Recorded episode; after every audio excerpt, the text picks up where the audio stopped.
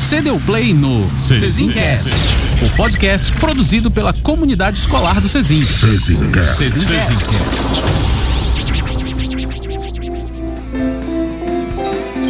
Seja novamente muitíssimo bem-vindo à nossa comunidade escolar. Eu sou o Estácio, o seu host. E complete a frase: empreender é. Oi, eu sou a Maria Júlia e nunca é tarde para desistir. Oi, eu sou a Trícia e o esforço de hoje é o fracasso de amanhã. Oi, eu sou João Lucas e tudo depende de você. Pode chorar. Engraçado que a fala do Jean é sempre mais engraçada, né? É sempre. Oi, eu sou o Alexandre e se nada deu certo hoje, amanhã também não dará. Trouxeste uma frase pronta, Cidinha, que hoje a gente se preparou. Que é não confunda realismo com pessimismo. Olha aí, rapaz. Muito bem, a gente está de volta para uma entrevista sobre empreendedorismo hoje com o meu amigo pessoal, Sidney Clautal. A gente volta depois da vinheta. Cezin é uma escola de educação infantil e ensino fundamental localizada em Belém do Pará. Acesse o nosso site cezin.com.br e veja todas as atividades produzidas pelos nossos alunos. Cezin. Cezin.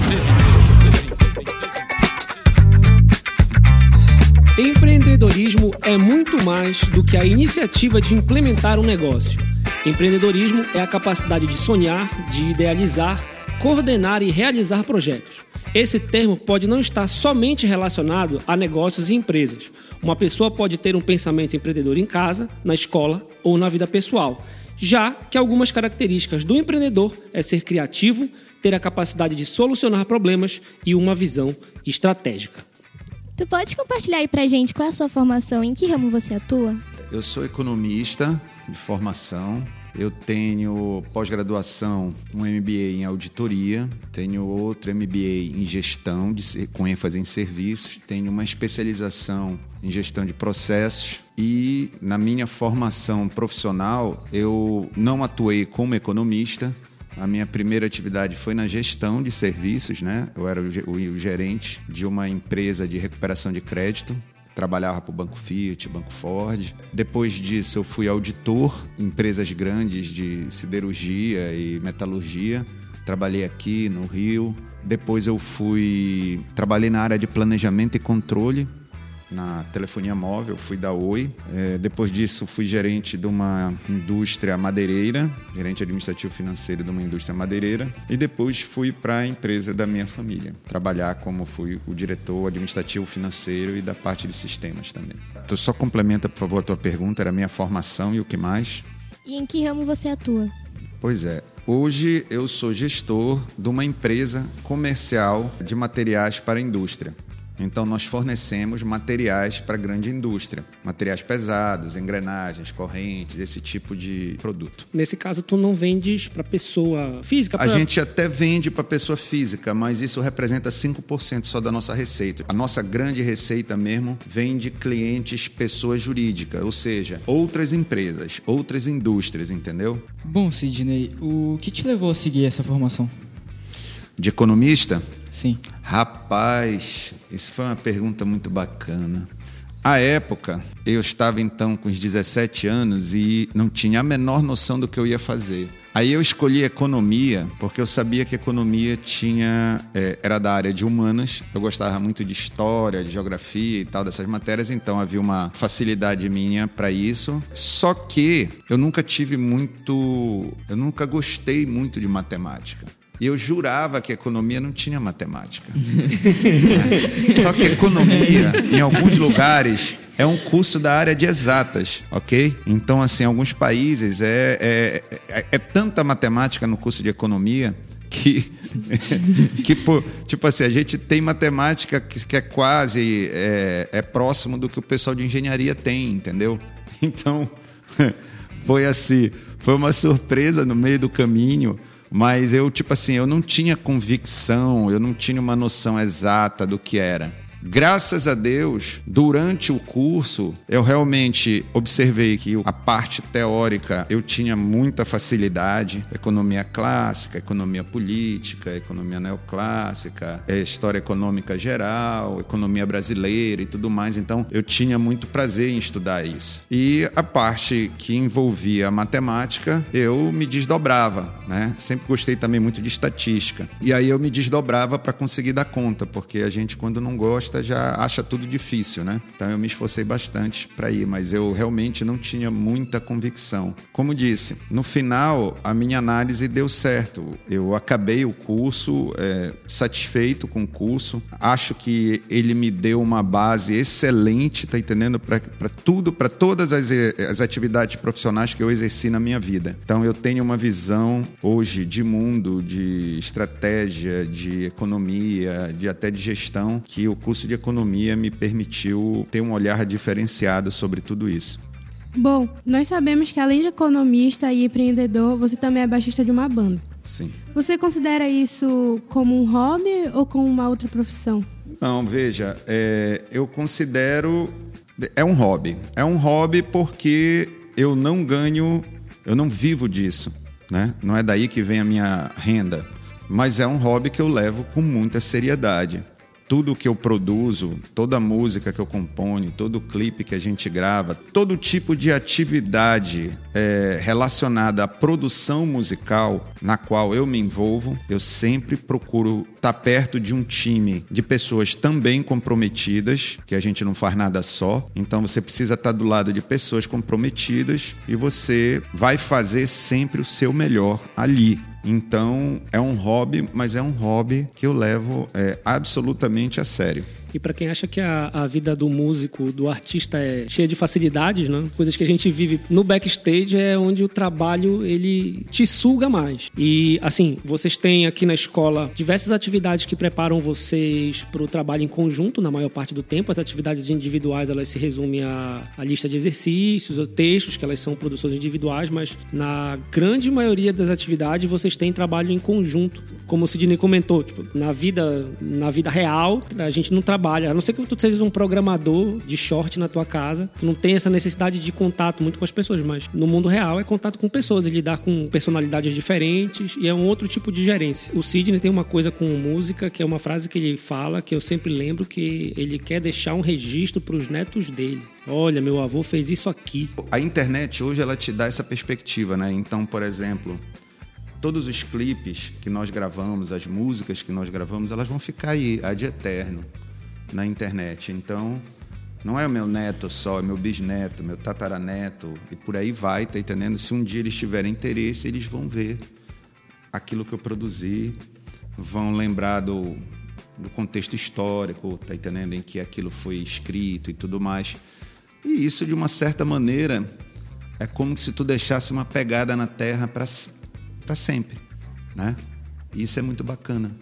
Eu considero isso muito interessante, tá entendendo? É deixar uma pegada, deixar uma marca, é, mesmo que seja só para algumas pessoas próximas, entendeu? Escreva o livro, é. Faça um filho, é plante isso, uma árvore. Plante uma, já plantei árvore, já tive filho, não escrevi livro, mas fiz um monte de música. Mas tem uma, um CD é, gravado aí. Tem, CD é. não, que é coisa de velho. É. É, tem uns álbuns gravados. Aí. Álbuns gravados. Sidney, são duas atividades diferentes, mas são duas atividades que têm rotina. Tanto a banda, citei, né? Somos amigos há um tempão, então tem, tem o Alibi hoje que está ativo, aí teve o The Ways, teve o. Tem o, tem o DNA que está parado, mas De sempre recesso, volta, está em é. recesso, teve o Joker, teve mais recentemente Linear, Linear B, né? Então tem material pra caramba, mas são atividades, muitas delas eu participo e participei e elas têm rotina. Tudo tem rotina. Uhum. Né? No, no teu trabalho que te gera renda no, profissional, né? Como é que que é a rotina no trabalho? É, a rotina é a seguinte: o que, que é uma empresa comercial? Nós compramos produtos para revender para os nossos clientes, ok? Então, isso envolve manter o estoque abastecido. Nós temos que ter a mercadoria disponível para quando o cliente for lá comprar ou mandar um pedido, a gente ter o produto para entregar. Então, a gente tem a gestão do estoque. A gestão do estoque é diária, ou seja, qual foi o produto que acabou, que está acabando? Eu já fiz um pedido de compra, já pedi esse material, eu já mandei cota cotações para os meus fornecedores, eles responderam, eu comparei os preços para ver qual é o melhor preço, qual é o melhor prazo. Isso é todo santo dia.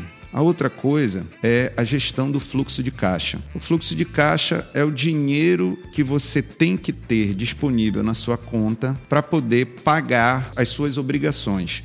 Então, quais são as obrigações que uma empresa tem? Primeiro, eu tenho que pagar os meus fornecedores, que foi quem vendeu os produtos para mim. Eu tenho que pagar o salário dos meus empregados, eu tenho que pagar os impostos, eu tenho que pagar água, luz, telefone, internet, empresa de segurança. Então, a gestão do fluxo de caixa é justamente eu administrar com exatidão e com antecipação se eu vou ter dinheiro ou garantir que eu tenha dinheiro naquela data específica para poder pagar os nossos compromissos. E a gestão de vendas. A gestão de vendas ela é fundamental porque numa empresa comercial, a remuneração, o dinheiro, vem de que área? Vem das vendas, não é verdade?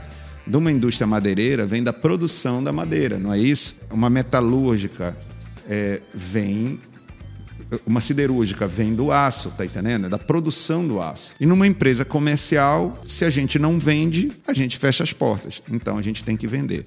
Então a gestão de vendas envolve o quê? Você ter uma venda ativa e uma venda passiva. A venda ativa é você entrar em contato com seus clientes, saber se eles estão precisando de alguma coisa, fazer visita, verificar as necessidades, propor alternativas é, soluções técnicas mais econômicas, mais eficientes para ele. Então, é, essa é uma atividade também diária. A outra coisa é também aquela venda passiva, que são os clientes que já nos conhecem, mandam os pedidos para a gente e a gente vai ter que emitir nota, separar material, embalar material e entregar o material, que já é a parte de logística também. Então, é, eu resumi para vocês basicamente a gestão de vendas, a gestão do fluxo de caixa, a gestão do estoque. Tem também, por último, a gestão de pessoas, né? Que é justamente administrar pessoal, garantir que todas as condições para que eles possam trabalhar estejam ok para que eles possam executar a tarefa deles e a empresa atingir o resultado que é esperado, que foi planejado. A tua empresa tem sócios? Sim. É, quem é o. São duas empresas. Eu sou sócio de uma empresa com a minha mãe, e o meu irmão é sócio de outra empresa com meu pai. E como é que é gerenciar com os sócios? Olha, assim, é, dizem por aí que ter sócios é uma coisa muito difícil. Tio Vitor. pois é, dizem por aí. É, sócios que não são teus parentes.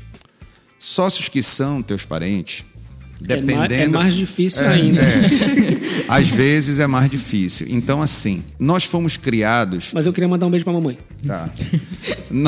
No, no nosso caso, a gente, claro, tem consenso, a gente entra em acordo em muitas coisas, mas a gente também diverge de muita coisa. A divergência, ela faz parte, saber lidar com o contraditório, com a ideia diferente, com a proposta diferente, com o ponto de vista, isso é saber lidar com pessoas. E o empreendedor tem que saber lidar com pessoas o tempo inteiro. Na verdade, qualquer pessoa tem que saber lidar com pessoas. Né? Ah, esse é o tipo de habilidade que quem consegue desenvolver isso, com certeza terá uma vantagem profissional sobre os outros que não possuem essa habilidade, entendeu? Saber negociar, saber ouvir, ser empático, entender o ponto de vista do outro, isso é determinante em qualquer carreira, em qualquer profissão para algumas profissões é muito mais importante. Como exemplo que o Vitor deu, tem pessoas, por exemplo, tem programadores que trabalham sozinhos, mas mesmo esses caras, em alguns momentos, eles terão que interagir com o cliente para saber as necessidades para poder programar de acordo com aquilo. Então, em algum momento, eles vão ter que ter uma interação. E eu costumo falar muito o seguinte: entendam uma coisa desde pequenos. Quando vocês são contratados para trabalhar numa empresa, o que, que é o empresário ou a pessoa responsável pelo recrutamento e seleção observa? Ele olha o currículo de vocês e vê, poxa, essa pessoa se formou em economia, tem pós-graduação nisso, pós-graduação naquilo, já trabalhou na empresa tal, já trabalhou na empresa tal. Ele parece ser uma pessoa competente, beleza? Então, ele vai olhar essa parte técnica. Vai te chamar para uma entrevista, vai conversar contigo e na entrevista ele vai procurar te conhecer um pouco, vai ver a tua desenvoltura, se tu é uma pessoa que fala com fluência, fala com clareza, se tu consegue expressar tuas ideias de uma maneira objetiva, tá entendendo? E completa, tudo mais. OK, isso tudo ele consegue apurar, mas quem tu és de verdade é muito difícil essa pessoa perceber isso. Como tu vais te comportar? Será que tu vai chegar no horário? Será que tu és aquele colega invejoso, fofoqueiro, aquele colega que se puder atrapalhar o outro, tá entendendo? Então veja, esse tipo de coisa, esse tipo de situação tu não tens como detectar na entrevista. É muito difícil, tá? Então, o que, que acontece? A pessoa é contratada por conta de um conjunto de competências, de habilidades, mas normalmente a pessoa é demitida por causa do seu comportamento. Então veja, você estuda, você se prepara, você é o gênio, PhD em economia na Universidade de Chicago, ótimo. Mas se você é intratável, se você não sabe ouvir é, um feedback, uma chamada de atenção, se você não sabe trabalhar em equipe, se você não sabe respeitar o momento do teu colega, se você não chega no horário, se você quer impor sua ideia na marra, esse tipo de coisa é esse tipo de situação que culmina na demissão do cara. O cara é o gênio da lâmpada, mas ele é demitido por causa disso. Entendeu? Então, assim, essa é uma habilidade, tá entendendo? Que é fundamental para vocês. Eu, eu, acabei falando disso e esqueci da pergunta. Não, eu vou só complementar, assim, porque tu estás tocando num ponto. A gente teve uma mudança na, na, na base curricular e o material didático que a gente trabalha, ele veio fazendo essa reformulação já há algum tempo, então para a gente não era tanto, tanta novidade, mas foi implementado de maneira massiva na, nas escolas. Aqui na, aqui na escola, as atividades elas tendem a refletir essas mudanças, que é a inserção de treinamento de competências socioemocionais. Então eu abri aqui o, o material didático só para não fugir, mas tu tocaste em algumas que são específicas, como por exemplo, controlar a impulsividade, que é pensar antes de agir, refletir sobre os caminhos que tu podes escolher para resolver uma situação. A que tu deste mais ênfase foi a de escutar os outros com atenção e empatia. É, dar atenção e escutar os outros são ações importantes para se relacionar bem com as outras pessoas, isso no ambiente de trabalho é fundamental. Pensar com flexibilidade né, e pensar e se comunicar com clareza. Acho que comunicação dentro do, do ambiente empresarial ele é fundamental. Então, essa atividade que a gente está executando agora, da, da disciplina de educação financeira, é uma entrevista, o podcast está sendo utilizado justamente para que a gente tenha essa percepção de escutar o outro. Todo mundo com microfone aqui, todo mundo de fone de ouvido, né, isso amplifica muito a voz. Então, a gente tem que ter cuidado de saber saber o momento de falar, de tu saberes quando a tua fala termina. E isso são coisas que a gente usa no ambiente escolar para treinar, mas que a gente espera que os meninos que passam pelo ensino fundamental e aqui a gente não tem médio, mas quando passar pelo ensino médio, eles tenham essas habilidades já formadas nele para que ele não tenha que ficar pensando e desenvolver que isso seja uma coisa natural desde a fase escolar. Mas qual foi a, só, só a pergunta que tu me fizeste, para eu ver se eu respondi ela por completo. Como é gerenciar com sócios?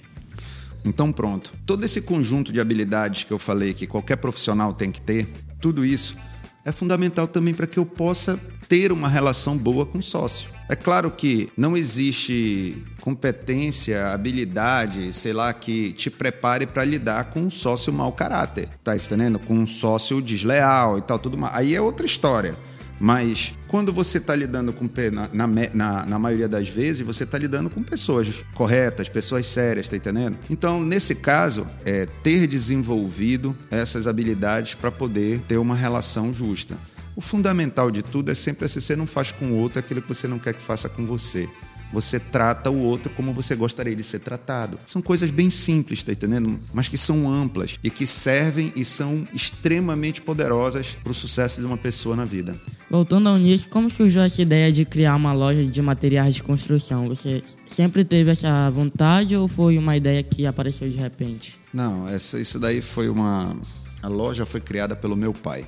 Meu pai, há 50 anos atrás, trabalhava numa empresa grande, foi demitido. Foi demitido quando estava esperando uma promoção. E aí ele resolveu que ele iria montar a própria empresa. E daí em diante, o que ele conhecia tecnicamente eram correntes. Era com isso que ele trabalhava nessa grande empresa. Então, daí em diante, ele resolveu montar uma empresa de correntes, que não tinha até então nenhuma empresa local. Essa era uma empresa de nível internacional Ele resolveu criar essa empresa, que foi a primeira empresa que, tra que trabalhava com esse tipo de material aqui, uma empresa local. E daí em diante, a empresa hoje já tem 50 anos. Como você disse, a empresa já havia sido criada pelo seu pai, né?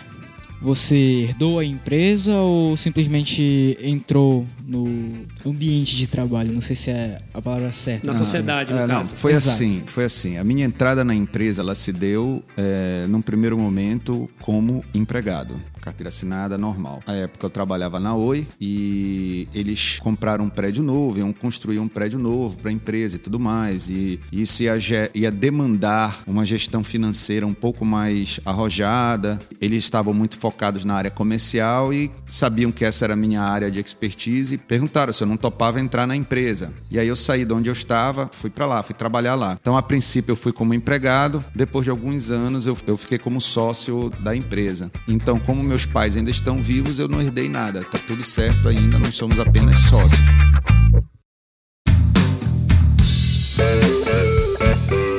Aí, Sidney, a gente tá passando agora por um período de crise, então eu imagino que tu já tenhas passado por um outro, né? Assim, a gente tem uma vertente de empreendedores hoje em dia. Alguns que são taxados de maneira pejorativa, outros que são levados mais a sério, né? Então, o termo empreendedor, ele ganhou uma certa conotação ruim em determinados ramos. Tem o pessoal que é chamado, por exemplo, de empreendedor de palco. Né? Mas uma coisa que é comum na fala dessas pessoas é, tipo assim, o momento de crise é um momento que quem tiver visão consegue tirar vantagem disso. Então eu imagino, por já ter passado por um momento de crise, né, e a gente está passando por um outro agora, tu devas ter aprendido alguma coisa no momento de crise que te ajuda a pensar esse momento agora. E se esse momento de crise também está te ajudando, de alguma maneira, a pensar outros ramos lá para a loja da corrente. É inevitável que nos momentos de, de crise, de necessidade, é histórico isso, que a inventividade, a inovação, ela tem como mãe a necessidade. Tanto que nos períodos de guerra, tá entendendo é que você teve grandes saltos tecnológicos e tudo mais, né? Então, assim, a resposta é sim.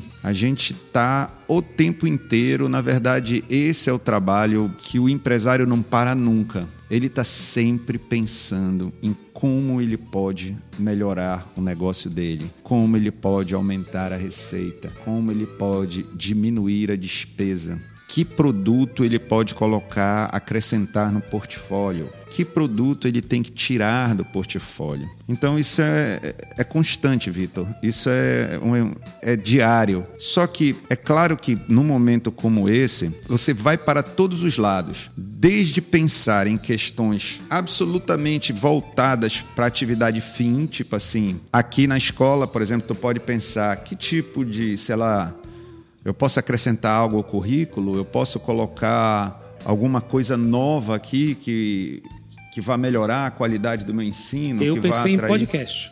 Pois é, tu tá entendendo?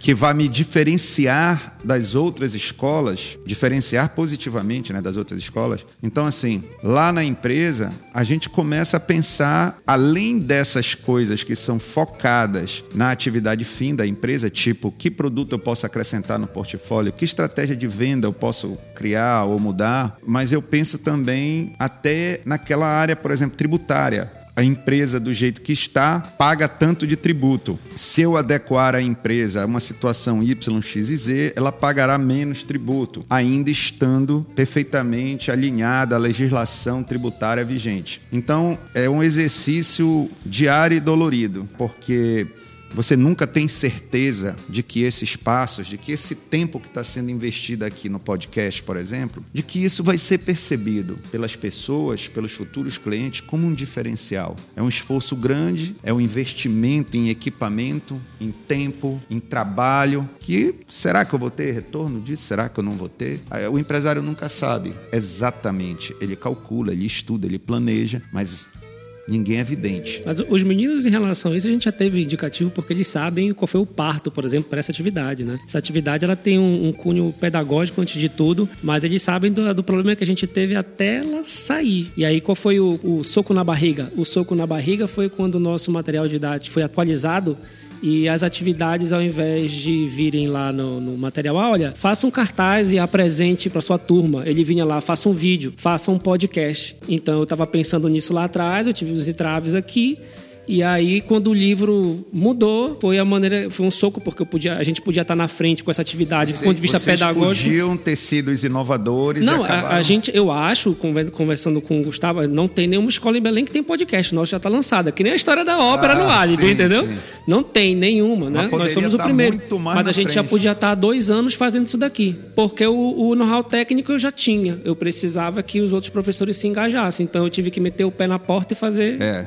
Então, ou seja, no final é isso, mas é, a gente, nesses períodos de, de, de crise, não são apenas as questões focadas diretamente no trabalho, entendeu? A gente aprende a lidar com a gente também, às vezes, porque em período de crise, de pouca venda, o emocional de um empresário, tá entendendo? Ele fica bastante é, abalado. O cara tem que ser forte o tempo inteiro e às vezes ele não consegue. Então, às vezes dá uma insegurança, dá um medo e ele tem que aprender a lidar com essas dificuldades.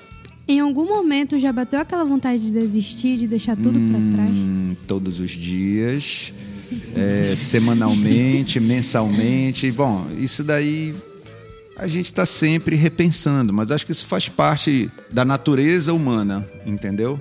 Mas a verdade é essa, a gente está sempre. Eu, eu costumo dizer que é, é, não se iludam, não existe aquela história de que a, aquela determinada pessoa nasceu apenas para fazer aquilo. O Neymar não poderia ser apenas jogador de futebol.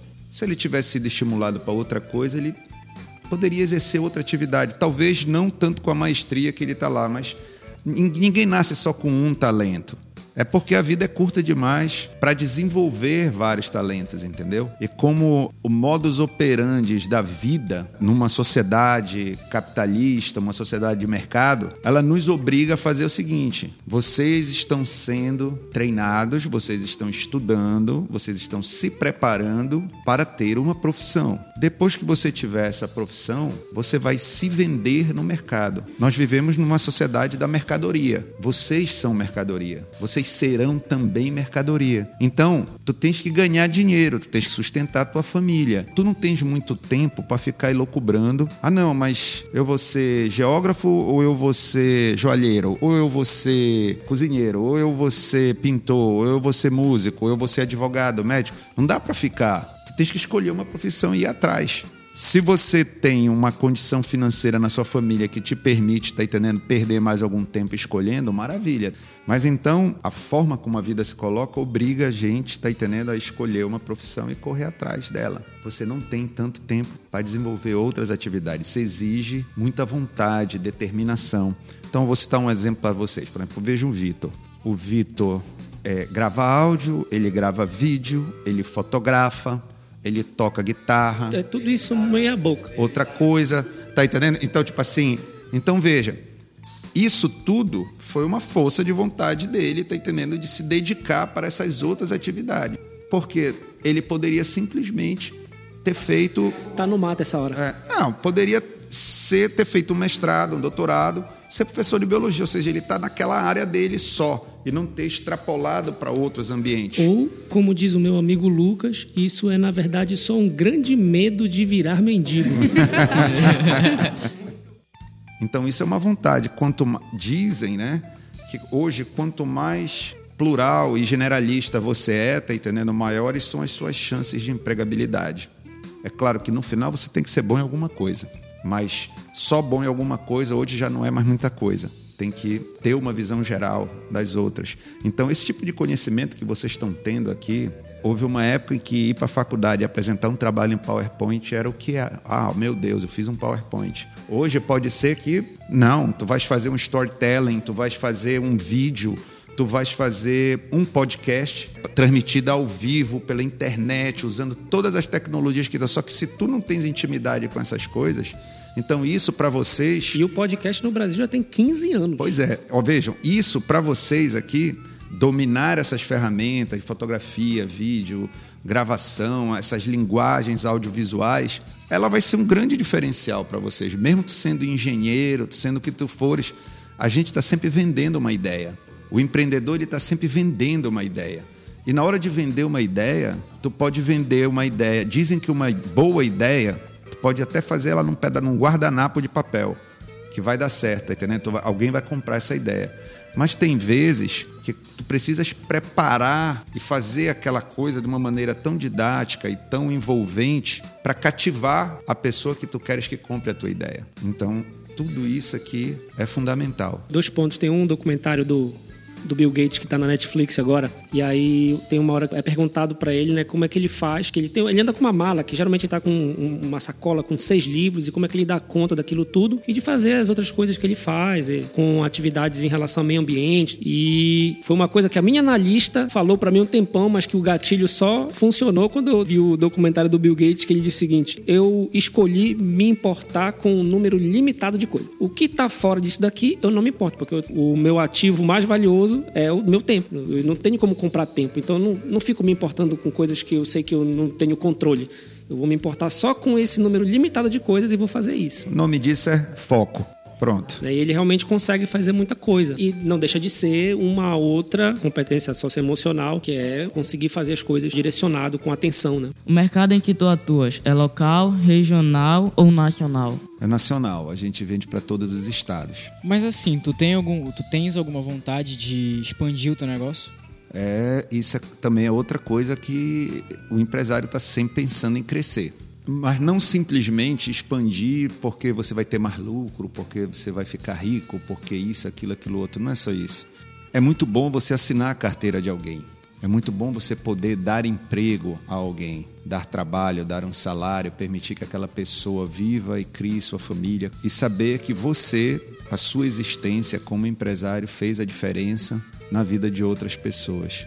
Então, quanto mais a empresa cresce, mais impacto o empresário faz na vida de outras pessoas. É claro, impactar de maneira positiva, né? É disso que eu estou falando. Como tu lidas com a concorrência?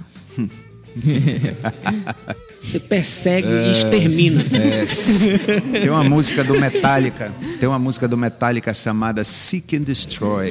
É, é isso aí, é esse refrão. Seek, é, seek and Destroy. É desse jeito, tá entendendo? A concorrência, a concorrência ela é sempre saudável, mas é melhor tê-la longe.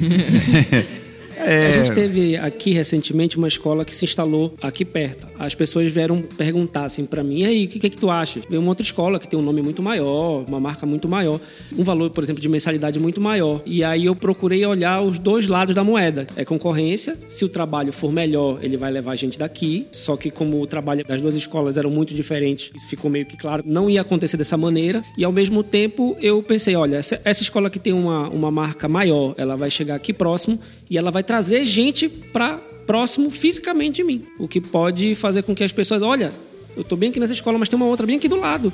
Mas olha só o que eles fazem lá. Olha, eu acho que o que faz ali é melhor do que está aqui.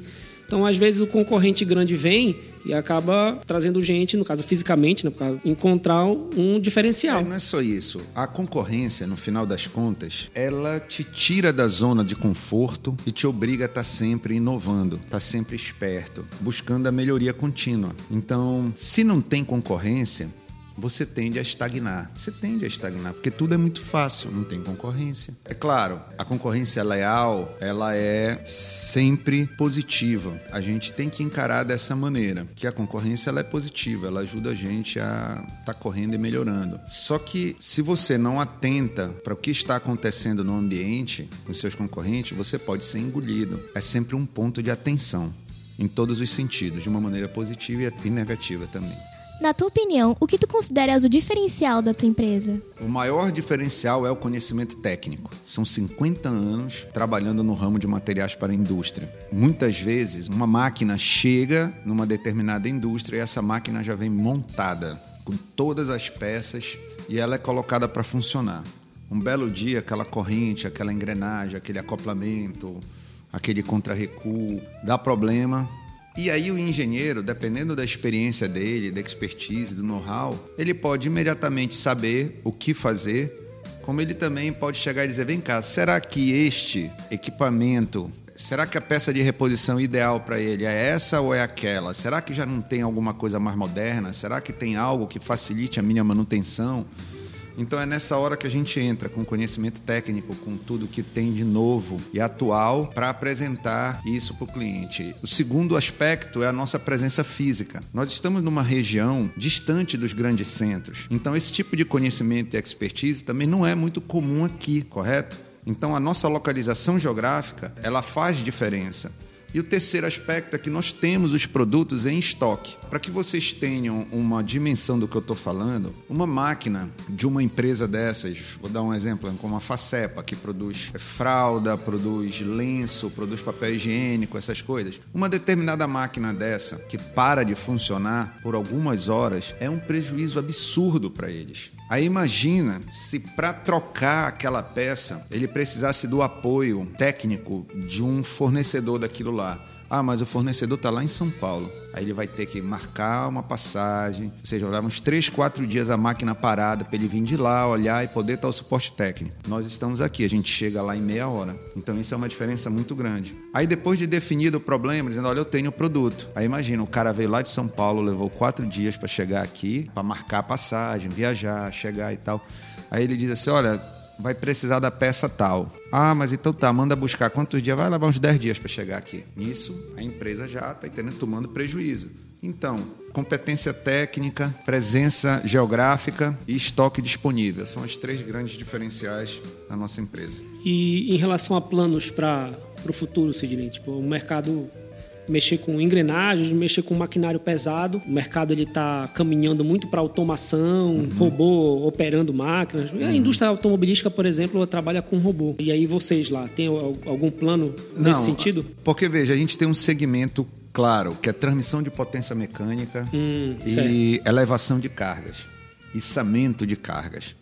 Então, tudo que se desenvolve, toda a inovação dentro desses segmentos, a gente está atento. Então, por exemplo, para dar o exemplo para vocês, uma corrente, vai vir uma corrente de bicicleta? A gente chama aquilo ali de uma corrente de rolo. Imagina que a gente vende uma corrente daquela, só que de tamanho assim, o ela é do tamanho dessa mesa, para diversos tipos de aplicação. Então, no Japão, uma determinada empresa desenvolveu uma corrente que ela é autolubrificante.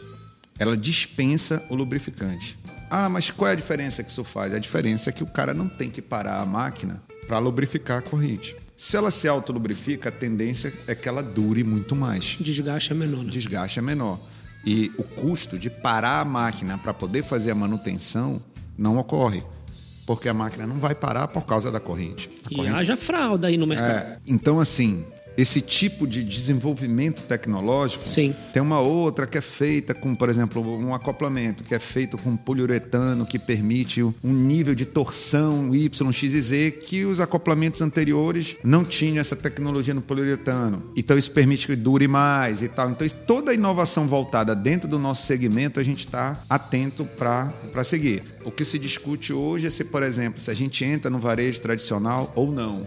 Um uhum. varejo tradicional, como você vê essas empresas de material de construção, que vende ferramenta, vende essas Sim. coisas, tá entendendo? Que não é o nosso segmento hoje. Uhum. Então se discute essas coisas. Como tu fazes para divulgar o teu trabalho de forma efetiva?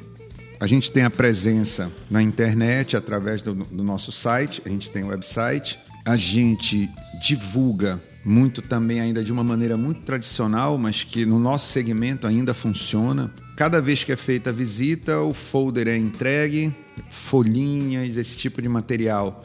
É, isso ainda funciona muito no nosso segmento. O nosso site ele tem muita informação técnica que esse pessoal da área de mecânica acaba recorrendo a ele para tirar dúvidas e tal e fazer coisas. E dependendo do segmento do material, às vezes a gente também ainda investe em rádio. O rádio mais popular, por exemplo, Campeonato Paraense de Futebol. Aí lá coloca propaganda de produtos que são comprados, por exemplo, pelo pessoal que trabalha com mecânica, o pessoal que trabalha com tornearia, esse tipo de coisa, que é o pessoal que está assistindo rádio naquele horário e tal. A gente não tem redes sociais, a gente não atua, até porque é muito impessoal, são outras empresas, entendeu? Que entram atrás da vão correr atrás da gente. Para vocês entenderem, tipo, vocês não estão vendendo para pessoas. Tu não vai lá no balcão e compra, me dá aí Até tem, mas não é esse o principal, né? Não dá uma corrente aí.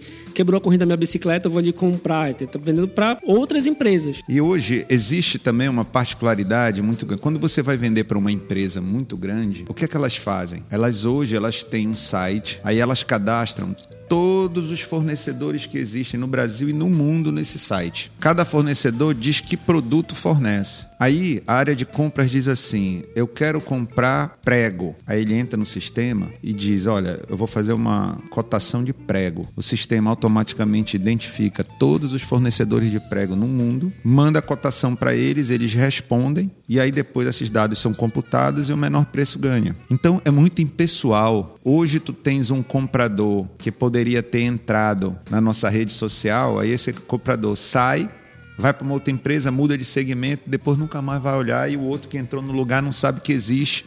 Tá entendendo?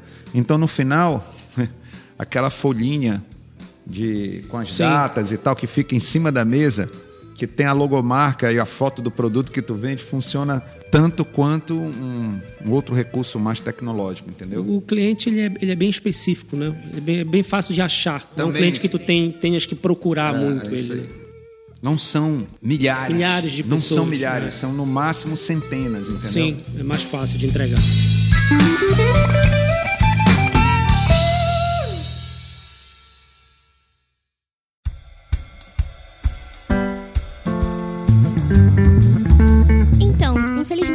Entrevista acabou. Foi um prazer te conhecer e conhecer um pouco mais sobre a sua empresa. Tu queres fazer algumas considerações finais? Olha, eu queria agradecer essa oportunidade. Eu queria também dizer para vocês que empreendedorismo não se limita a você montar o seu negócio. Você tem que ser empreendedor na sua vida pessoal, de todas as formas. De todas as formas. Você tem que ser empreendedor na escola, tem que ser empreendedor na faculdade, você tem que se envolver em atividades diferentes, você tem que se envolver com o máximo de pessoas possível, trabalhar com elas, desenvolver projetos, absorver conhecimento. Então você tem que ser empreendedor em tudo. É isso daí é que vai fazer a diferença no sucesso profissional de vocês. Eu quero que tu deixes aí como é que a gente faz para encontrar a loja da corrente. Vai que algum grande do mercado, por acaso, bata o ouvido na gente ele quer saber como é que ele te encontra. Olha, é www.lojadacorrente.com.br. E aí o teu lado B da vida também, de músico, onde é que a gente encontra?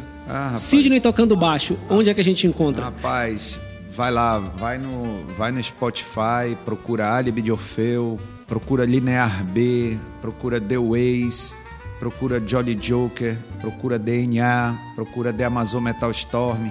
Tem lá umas setenta e poucas músicas dessa criança. E nenhuma delas é de. É nenhuma de chachado. Só não tem canções de amor. São canções de ódio, canções de raiva, canções de sangue. Gente, Sidney, obrigado né, pelo, pela presença. A ideia é trazer pessoas que não, não, tem, não estejam aí na, nas profissões mais tradicionais ou que levam algum status para a vida social, mas o pessoal aí que está ralando e gosta do que faz, né?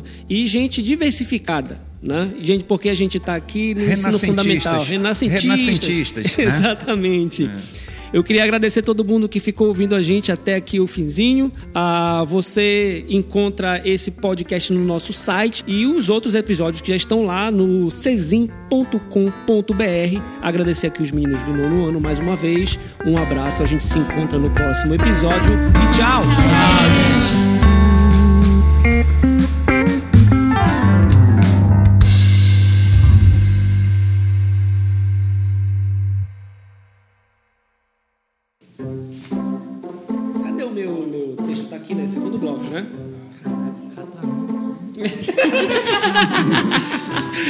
Pega aquela outra água ali, menino. Vai lá. Pega lá.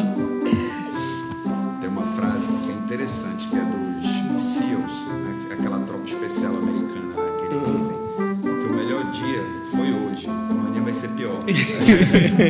Se o cara tá achando ruim hoje, amanhã vai ser pior.